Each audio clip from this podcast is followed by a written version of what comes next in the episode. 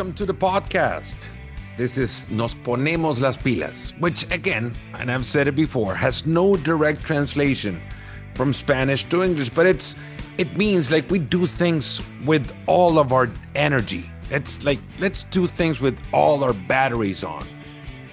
Let's give it all, pretty much. It's an attitude towards life. And this podcast, what it tries to bring is personalities that show that in what they do. A positive attitude towards life on a day to day basis.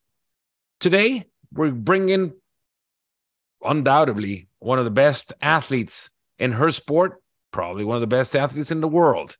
At just 22, Anna Hall is already becoming one of the most recognizable faces in track and field. She was the bronze medalist at last year's World Championships in Eugene, Oregon, in the heptathlon, a seven event, two, well, seven event, yeah, two day affair, four events in one day, three events on the second day, that crowns the most complete athlete in the world of athletics and probably the most complete athlete in the world, period. That was probably, that was her first big time competition. She placed third in that event.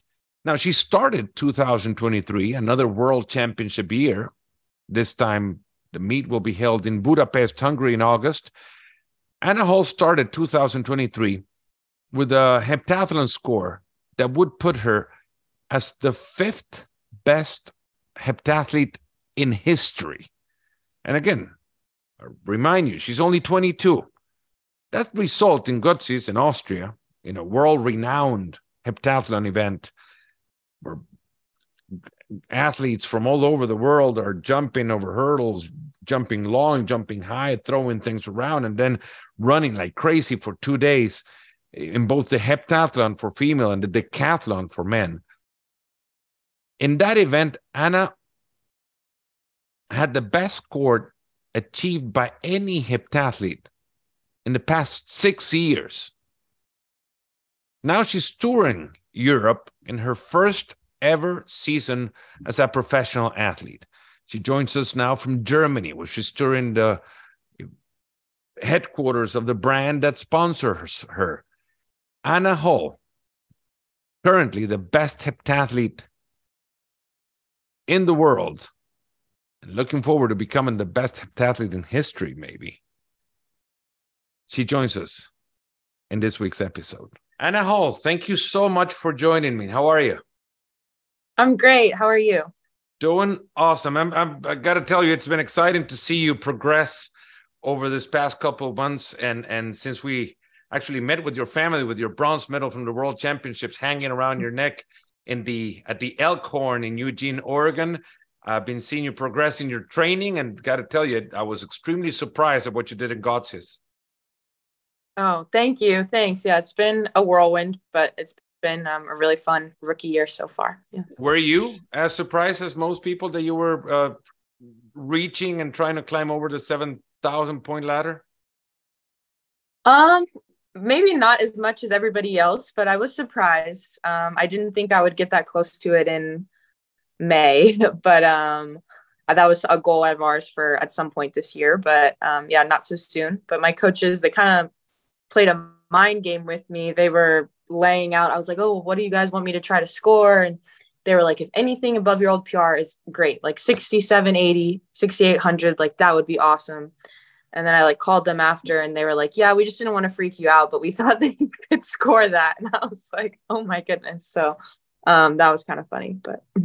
How, how hard is it if you can tell those that don't, can't relate to the fact that you're doing seven events in two days to actually perform in, in the best way you've ever performed in five of those seven events. I mean, you're getting five yeah. P- PBs, five personal bests out of the seven events in the heptathlon. How tough is that? How tough is it to do that? Um, it's really tough, and I think um, it's tough to I think coach an athlete up to that too. And it's like um, people train to peak in one event at a time, and like I'm going to try to PR in this one event, and so we have to try to be sharp in seven.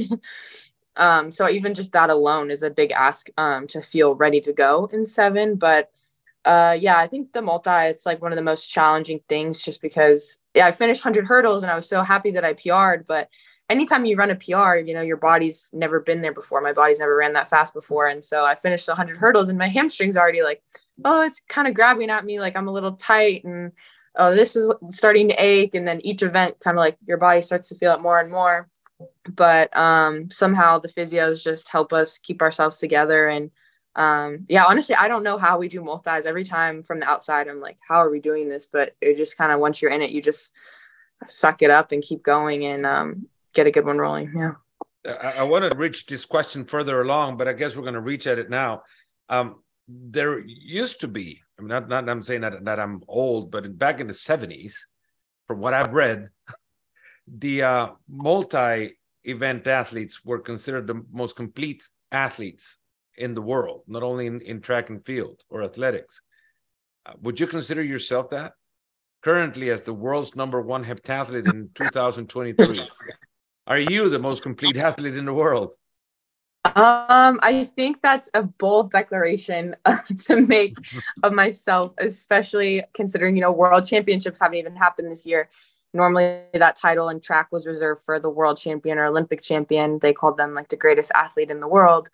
And I do think there is some truth, I guess, to that name for the combined events because if you truly look at each of the events, you have to master so many things so well. And I do think um, athletics at its core is what athleticism is.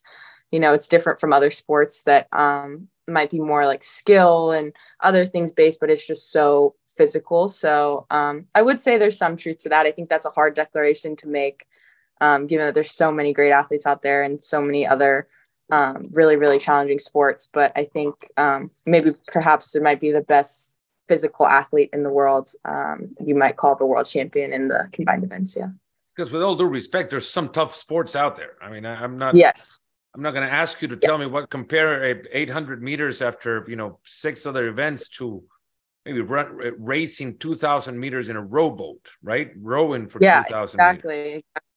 Yeah so i think i think there's definitely a little bit of truth to argument but i think it's it's impossible to know impossible but again as much stamina as rowers would have they don't have to go throwing things around you have to throw the shot you have to throw the javelin they're, i mean as much stamina as as triathletes might have they don't have to jump over over hurdles or or long jump for that matter or high jump right so yeah. so the skills involved in that single event just sets it apart from all others yeah, it kind of it's like the multi asks you to be good at things at the same time that you shouldn't be good at at the same time, you know. Nobody should really be able to high jump or long jump really far and run a good 800, you know, training for things with endurance has negative effects on how high and far you can jump. And so the multi is asking you to master both and find a way to be good at both. And so I think that's um, why it's such a challenging event and why it's so cool is that um, you're training for all these things that don't really go together. You know, you're not supposed to be a really good hurdler and a good 800 runner and be able to throw the shot put if you're light enough to be able to high jump. So, um, yeah, it's asking you to do the impossible almost. And during the preparation stage too, as well, Anna, I'm I'm assuming for those again that don't know, they might be thinking, how do you pre- how do you become strong when lifting a lot will hinder on how high you can jump? Right, you're feeling strong, but there's some point yeah. you you got to stop because that's going to how do you balance that out? Yeah yeah. I think um in all of track and field honestly it's always about like your power output per pound. And um, that is the area where i will say i think track athletes can go toe to toe with anybody that we the numbers that track athletes put up in the weight room for the weights that they're at it's insane. Um, just like people cleaning you know two three times their body weight and um, squatting, you know, you don't really see other sports doing that because they, some of them, it's because they already, they're so big and they get to be so big and strong for it. It's unrealistic for them to, you know, lift that much times their body weight. But um, that's one of the things that I've grown to really, really appreciate about our sport is that you'll see a long jumper who might weigh like 120 pounds, you know, cleaning 100 kilos. And that in your mind shouldn't happen. Mm-hmm. But um, the sport is just so explosive. So yeah. when you started heptathlon, and, and I guess I got to ask you how you started. How you figured out that heptathlon was something you wanted to do? What triggered it? Yeah, um, I guess stubbornness. Um, I when I was first starting track, I did high jump and the 1500, which just like I just said, those are two events that don't go together at all. Not at all. And but when you're seven and having fun, they let you do whatever you want. So that's what I picked. And um, I used to tell my dad, I was like, I'm going to be the first person to go to the Olympics in both. And he was like, no, like those events don't go together. And I was like, I don't care. Like, I'm going to do it. And obviously he was right. But, um, he, he was like, oh, like, if you don't want to stop doing the running and the high jumping, like, why don't you try the multi? And I um, tried one the summer before my freshman year of high school. And as soon as I did it, I knew I was like, yep, this is for me. So so when you started going into heptathlon, you were young enough to start finding out who who the big names in the history of the sport were. Were you are you a big time buff of your sport? Are you hooked? Yes. Some some athletes are not, and and with all the respect, no, yes, I am a nerd. All, I've but, followed every yeah. but you know what I mean, yep. right? There's athletes that are in the sport that don't know what what happened before them, but they're doing it before yes. I mean, better than anybody else in the world. But but some I mean, just happen to know what happened before and want to find out more about it. Were you that type? Yes, I'm definitely. I've definitely studied the sport. You know, I read. I used to read former heptathletes books. You know, growing up, and I'd compare my marks to theirs at the same ages, and um, try to see how I matched up. And um, really, definitely. I mean, I think it was easy in America. You know, we have Jackie Joyner Kersee, who's mm. like the, this legend in track and field. So it's pretty hard not to know who she is. And then her being in my event specifically, I was like, how could I not um, kind of, you know, fangirl over the stuff that she did? So, um, yeah. And just our sport in general, like Team USA is the best track and field team in the whole world. So um, it's kind of hard not to pay attention. That's a bold statement, but it's true. Yeah. Yeah, it is. I mean, the medal counts don't lie. So I know. So when, when you're looking at, at Jackie's marks, and, and you're seeing the 7,200 points into her world record, you're just a couple hundred points away.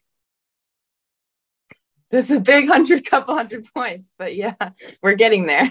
but now, I'm not saying that because it's not a linear thing. I'm not mm-hmm. stopping you from trying. You're 22. I mean, and you have been taking chunks uh, or, or PRs by chunks. That's what I mean. Eh, you're PR early 20, 2022. Then you PR'd back again in Eugene, and that took a couple hundreds to do. And now you're PRing again by another couple of hundreds. Eh, where are the next couple of hundreds going to come from? Um, I think for me, they're going to come from long jump. Um, you know, I've had a couple windy 670s and um, I put 650 in the multi Götzis, and you know that right there is about 100 points. And then um, also the javelin, that's like by far my weakest event. Um, that's the event that I started the latest, so technically I'm not very sound in it. And um, I think mastering the javelin and getting more consistent in long jump are going to be like my two biggest point improvements. But I also think as much as everyone says my running is like great right now, I think there's still a lot of speed to be gained and um, a lot of technical things that I can clean up in my running as well that I think will help every event. So, um, yeah, I'm kind of excited that I feel like I have a lot of room to grow and that I'm still pretty raw in a few areas. So you shouldn't know this, but I'm I'm I was an NCAA a qualifier in the javelin back in my day. Oh wow! You need to come teach me. it's a hard it's a hard event to master. I'll yes. tell you that. Yeah. But there are chunks to be made if you improve little things. Mm-hmm. And and that's one of the athletic events that makes me think that yeah, the track and field is the most complete sport there is.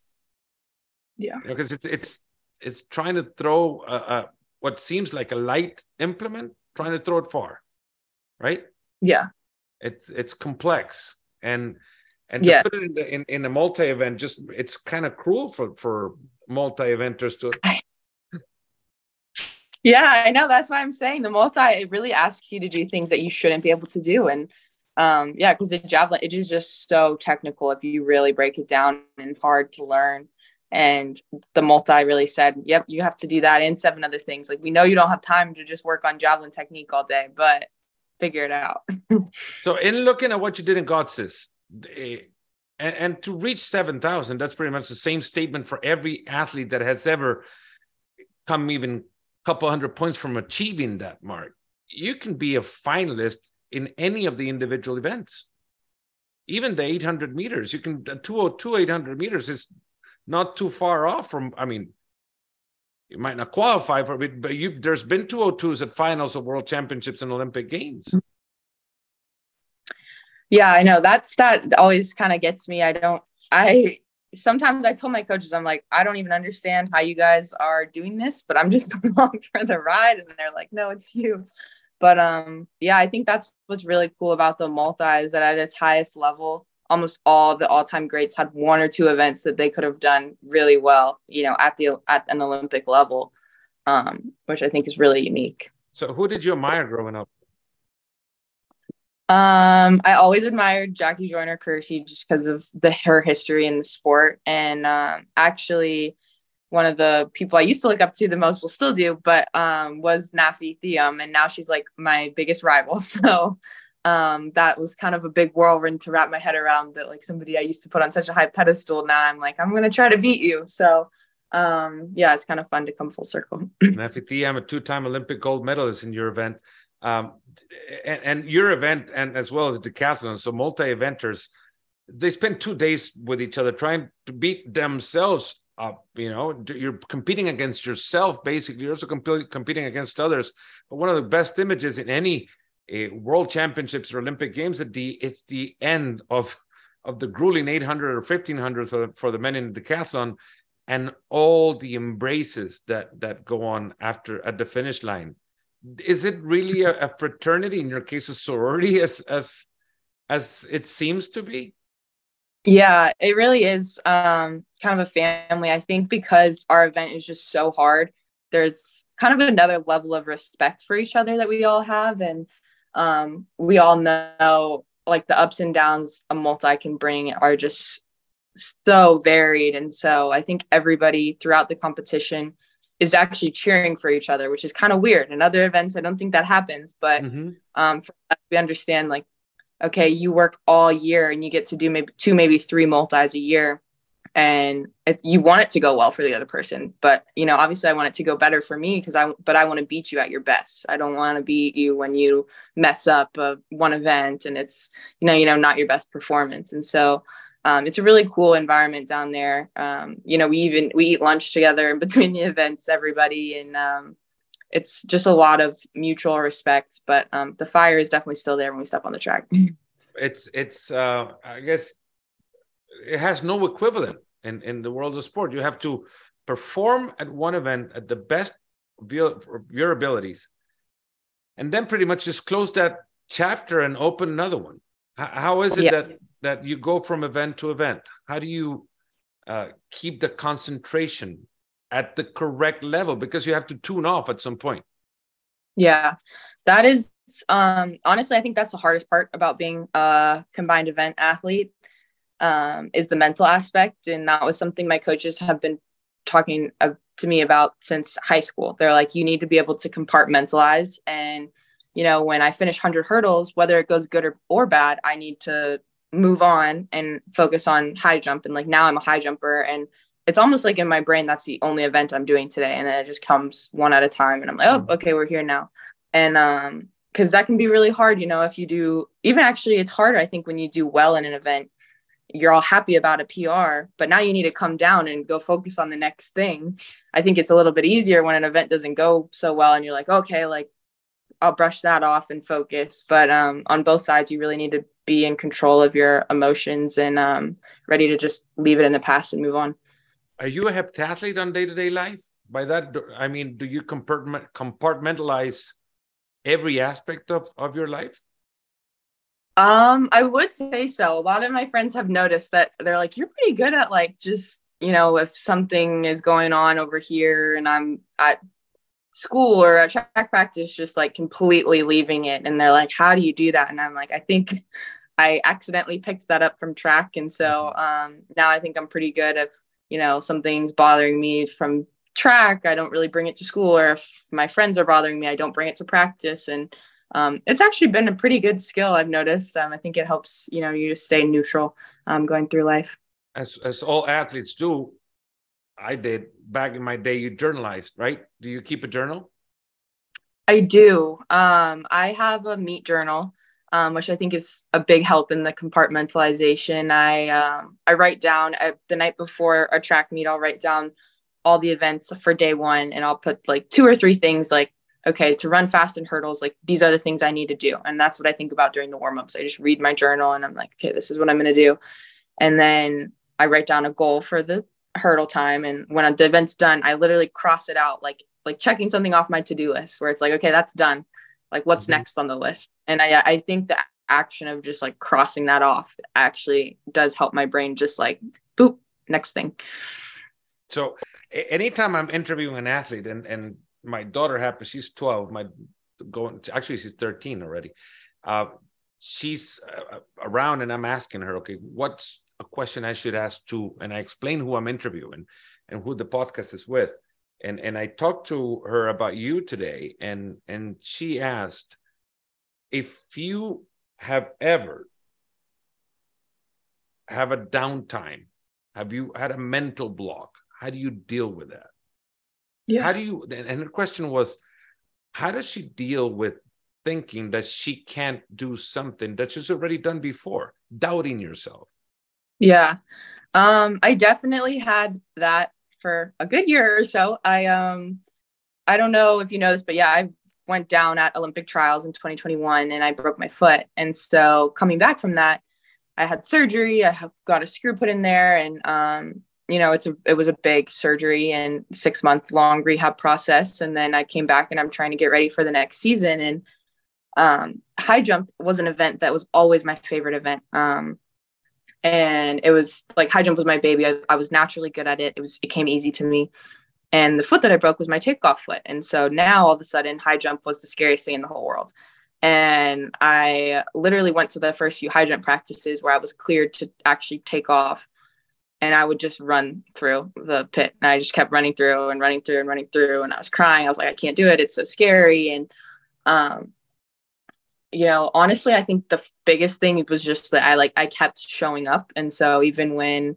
you know, we'd go through a whole high jump session and maybe I took two jumps out of like 50, then, you know, to come back the next week and not lose an ounce of enthusiasm and start trying again just as hard as you were the first time. You know, don't let yourself show up to the next practice discouraged. And um, that really helped me. And so did, you know, leaning on my coaches. I think they're the people that made me that way. And um, they kind of forced me to be positive and forced me to trust myself of like, okay, like I've figured out stuff before. Like I've been in times before where you know something goes away and it doesn't click but like it's gonna click again and just keep telling yourself like it's gonna click again like it might take a year it might take two years i really didn't know mm-hmm. um, but i was like it's gonna click again and then um, just allowing myself to be happy along the way about the little victories instead of hanging on to like well i used to jump 189 and now i'm like jumping 170 i'm like oh this is terrible like no, let yourself celebrate the 170. And then when you get 173, celebrate that too. And along the way, instead of constantly being like, well, but I used to like, it's almost like you have to start over um, and accept where you are. There's a lot of talk b- between yourself and you. A lot. As an athlete. How do you get that third person involved? Do you have a third person involved that, that, that you dump, you know, your conversations to? Because I mean, an athlete has to do a lot of thinking. You know at the gym on the warm-up track eh, there's sometimes your body just doesn't do it or doesn't want to go and your mind is kind of agreeing with your body but it's got to make it move. Yeah you got to think yeah you can think yourself into good performances and bad ones. Um yeah i um have tried. I saw i used i saw a sports psychologist uh, along with my recovery from that broken foot um, just to learn some actual tools of like okay when i'm feeling scared like this is what i should think about. But um, on a day-to-day basis i this my poor coach coach welty one of my um, coaches she almost takes on the role of like she is my sports therapist. And i tell her things she probably doesn't even want to know um, that go through my mind. And um, So on competitions, I'll be like, oh, I just had this thought. And like, you know, we kind of like work through it together. And I think it's helpful to, you know, get them out instead of even, I tell her even the negative thoughts that you're like, oh, like, I don't want my coach to know that I'm thinking that. But I think that line of communication has been really powerful for us because then once I say it, I honestly feel better immediately because then I'm like, wow, that sounds so stupid. Like, why am I believing this negative thought? And then also, um, now you have somebody that can help you work through it and, um, you know, help you build up your confidence. So you're number one in the world right now in in, in the heptathlon. Your mark so far in the 400 hurdles is number six in the world. How does that fit in? And and how far are you going to go with that? I know you have some your history in the 400 hurdles. It's it's it's pretty big. I mean, and noticeable, right? And, and heck, you're top six in the world. Where are you going to take that? Yeah. Um. Honestly, where that fits in, I think that kind of goes to show uh, just how hard um, and athletic the multi is because I do not train for the 400 hurdles almost at all. I just I run that race completely off of heptathlon training. Um, but I think that shows you kind of how fit the heptathlon gets you that you know you're almost ready to take on anything at at least a pretty good level. Um, but I love the 400 hurdles. You know, I actually I wish I had more time to train for them, but my focus is on trying to um, you know be at the top of the world in the heptathlon.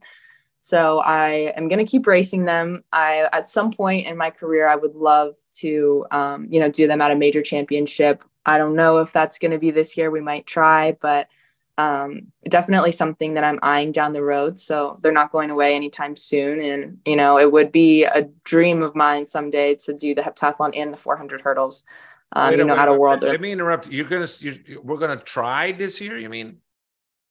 We might. If we're talking about it, you know, I haven't decided what I'm going to compete in at US Champs yet.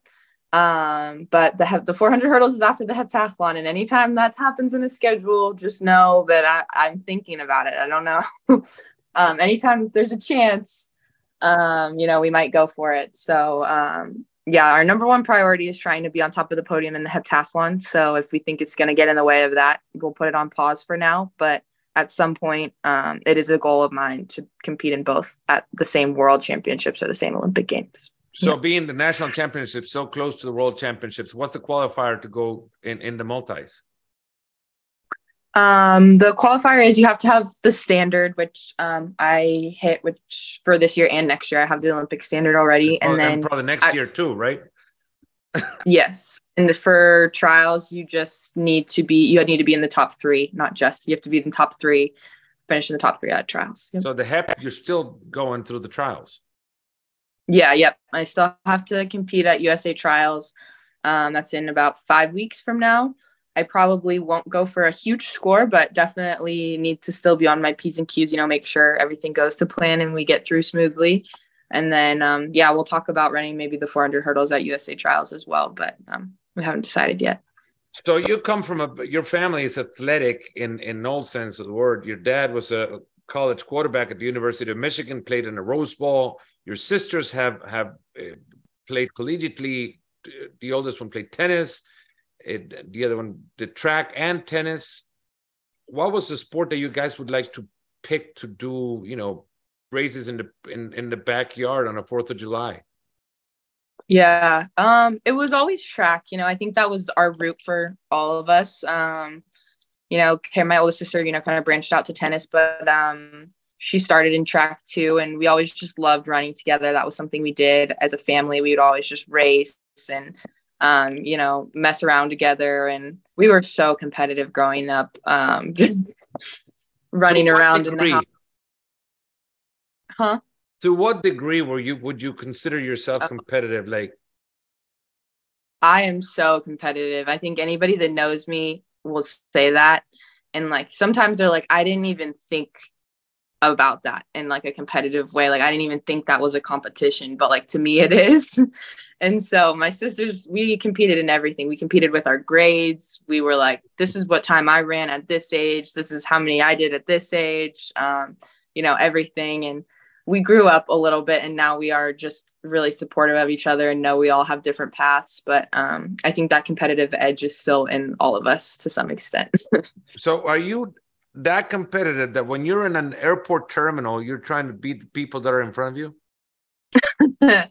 uh, not to that. Uh, so, sometimes, like I wouldn't put that past myself, but you know, not every time. Um, it kind of just depends if it comes to my head.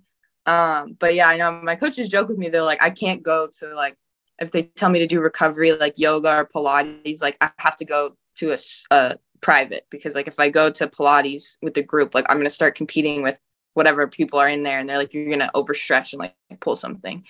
Um, oh yeah. Anna, this is your first year in the professional circuit. What are the mm-hmm. the challenges of it? Like, what do you see as as ooh, I have to do now. I have to do this now, and and whereas in college I didn't have to.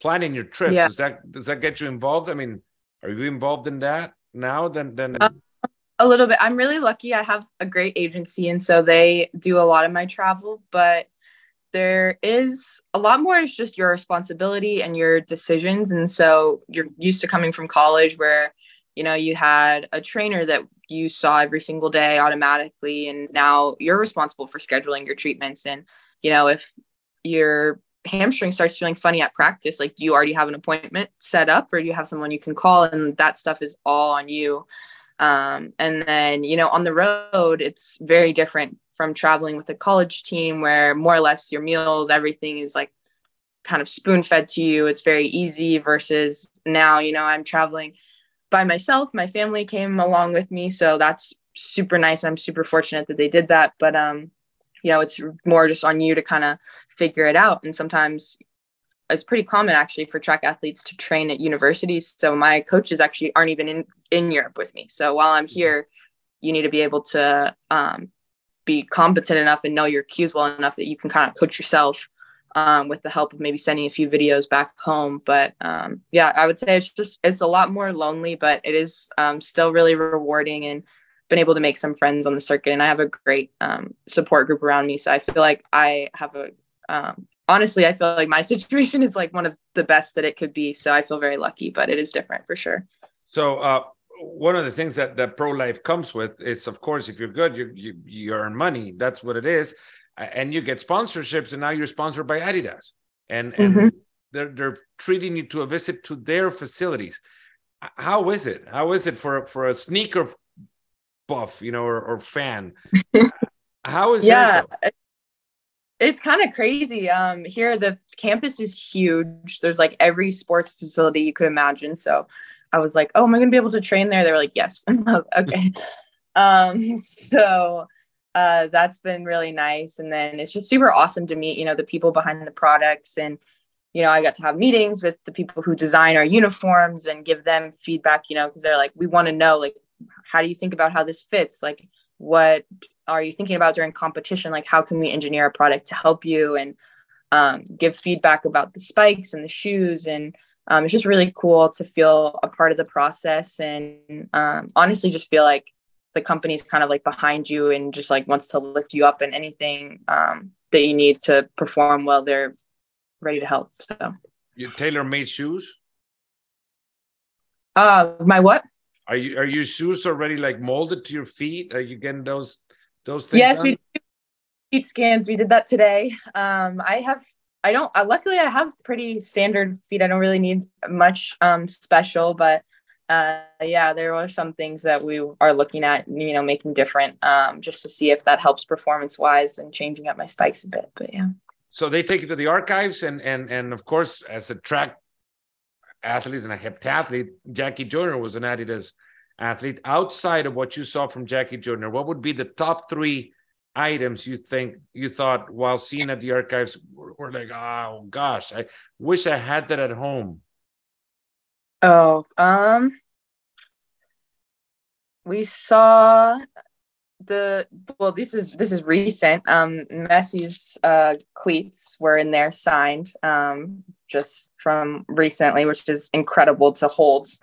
like, oh wow, those just did something incredible. Um, so I would say that, and then um, they had the soccer cleats from the one of the first um, German soccer teams to win um, the Olympics, and those cleats, if you pick them up, they're so heavy. They were like leather, and it was like really the actual like first cleats that Adidas made. And they were like so revolutionary and helped them win that soccer game actually, because before that, soccer cleats were boots, um, kind of like they were almost like combat boots. And so they were heavy and it was raining during that game. And so because the German team had this advantage of having, you know, lighter and shorter, like more traditional, like you'd see today, soccer cleats, um, that like impacted them winning the game. So that was really cool to see kind of just how the thought process of Adidas got started. Um, and then also they had a bunch of the national teams um, from past Olympic games, their you know podium kits. Um, so it's super cool to almost feel like you're walking through history. Like you could just see how designs have changed. And I'm like, oh, I remember seeing, you know, black and white pictures of somebody in this podium kit and um, then all the way up to today. So it was super cool couple last ones. Uh, are you a poster board type of athlete? Do you keep a poster board of what you of messages?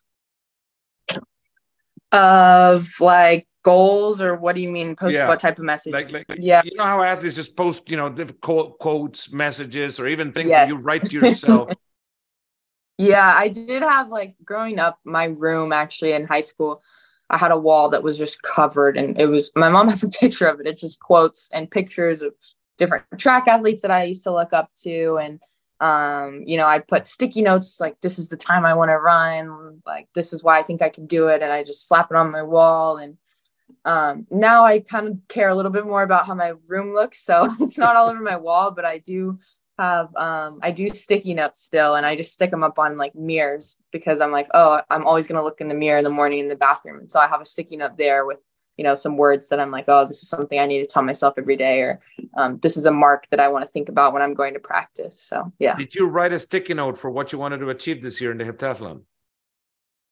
I did. okay. but... Have you had to tear that sticky note up and then put another one down? Um, no, uh, not yet. I do write pretty aggressive goals in the fall. So I actually last year was the first year that I hit it. Normally, I, normally I miss. I miss close, and it's like a really good season. But mm-hmm. um, I write very aggressive goals. So yeah, last year was like the first year that I like looked at sticky note, and I was like, "Dang, I did that." So my sticky note this year, we we got really close to it, but not quite. so your sticky note still up there, right? Um, is there a perfect heptathlon in in your sticky notes? Hitting seven PRs is that achievable? Yeah. Um, I mean, they, I think they will be seven PRs from now or from the beginning of the season, not maybe now, but uh, so yeah, going into the fall, like I'll write a sticky note, which I think is pretty bold of myself with seven marks that I've never done before. Um, but I think that, you know, as I keep improving and doing these individual events, you know, by the time Worlds comes along, which is when I'm looking to put that sticky note to action, um, some of those marks won't be PRs. They'll be things I've hopefully done at that point in the season. But um, yeah, yeah. Anna, thanks so much. Awesome. Thank you so much. Really appreciate your time and, and we wish you the best of luck. I'm looking forward to what you're going to achieve and and what those sticky notes said at the end of the season. Oh. yeah, I'll tell you guys after. so thank you. Best of luck.